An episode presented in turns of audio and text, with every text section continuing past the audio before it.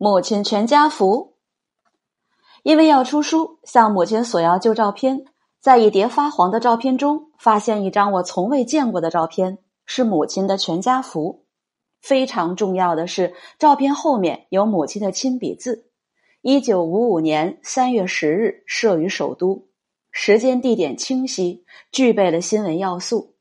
从母亲的随手一笔上，就可以看出档案工作的重要。照片共有九人，祥和和睦的一家。姥爷姥姥的头发都是黑的，令我惊讶。照片上没有我，因为我还没有出生，还在混沌世界中。姥爷姥姥早就离我远去。但音容笑貌仍是很清晰。姥姥是个大好人，典型的旧式妇女，恪守妇道，一世与人无争。姥爷也是旧式男人，大男子主义。尽管小姥姥三岁，但处处得是个男人。所以我见过姥爷发火，没见过姥姥发火。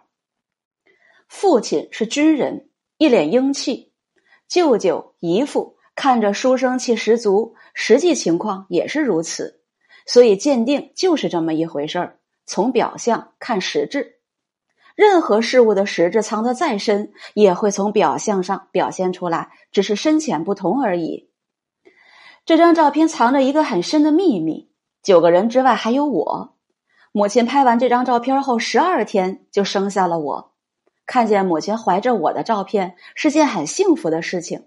可惜当时母亲为了照顾拍摄时的形象，有意掩藏了怀孕的身子，让不知情者无法看出来。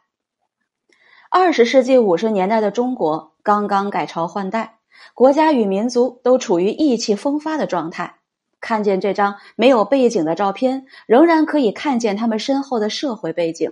社会背景一定会从每个人的脸上反映出来，而我就出生在那个年代。图中后排左起，我母亲、大姨、大姨父、父亲、舅舅；中排左起，姥姥、姥爷、表哥、舅舅之子，怀抱的是表姐、大姨之女。这是一个多么幸福的家庭啊！我虽然未出图像，但已是一个生命，距离呱呱坠地不远，距离今日很远。这就是每个人的人生。